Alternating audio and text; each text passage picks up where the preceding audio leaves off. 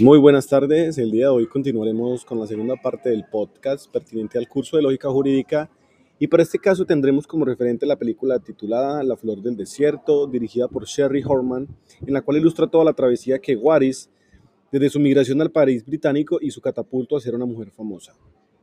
En esta ocasión, como pregunta orientadora, cuestionamos el libre desarrollo de la personalidad y la jurisdicción indígena que vendría al caso para Colombia. Muy bien, en, el contexto social, político y económico que se observa en la película, vemos como la protagonista Waris afortunadamente destaca en el modelaje, más allá de las cuestiones de suerte que le acompañaron. Es una mujer que alejándome realmente de cualquier prejuicio, se describe y podemos describirla como una mujer atractiva, alta y de un físico con muchas cualidades. Pese a su fama y a la cómoda posición económica, se ve envuelta en un lío migratorio, pues no resolvió su situación cuando debió hacerlo y posterior tuvo que fingir un matrimonio para lograr la estabilidad. Aunque este no parecía el verdadero elemento a cuestionar en la película, ya que muy al final de la misma es cuando se entra en profundidad. Es todo lo relacionado a la extracción del clítoris femenino como parte de los rituales indígenas y su concepción del cuerpo y función de la mujer. Bueno, al respecto, la Constitución Política en su artículo 246 indica que las autoridades de los pueblos indígenas podrán ejercer funciones jurisdiccionales dentro de su ámbito territorial de conformidad con sus propias normas y procedimientos, siempre que no sean contrarios a la Constitución y leyes de la República. A mediados de la década de los, años 2000 eh, se evidenció por primera vez en Colombia, en las comunidades en Verachamí, este tipo de práctica.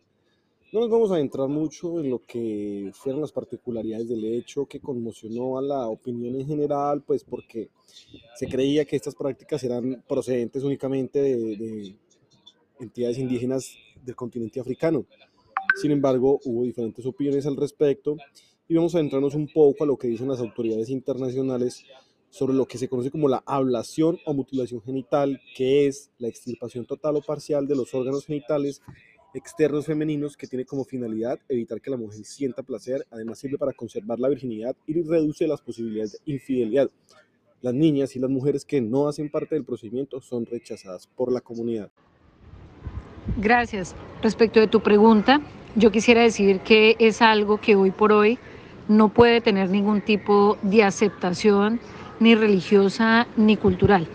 Es posible que esta práctica de afectar a las niñas indígenas en otra etapa histórica o en otro momento histórico pudiera ser visto de manera natural. Con la evolución que hemos tenido hoy desde el punto de vista social y legislativo, esta práctica no es admisible. Estamos evidentemente desde mi punto de vista frente a una violación de la dignidad humana. Creo yo que no es una forma de preservar las costumbres y las tradiciones indígenas en nuestro país.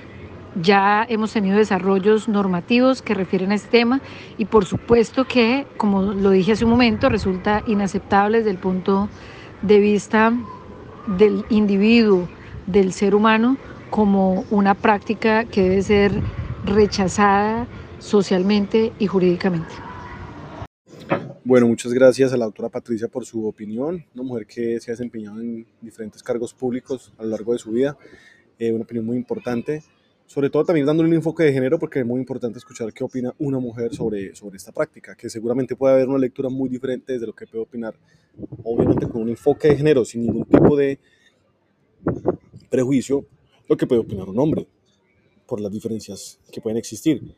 Este fue una parte más de nuestro podcast. Muchas gracias y una feliz noche.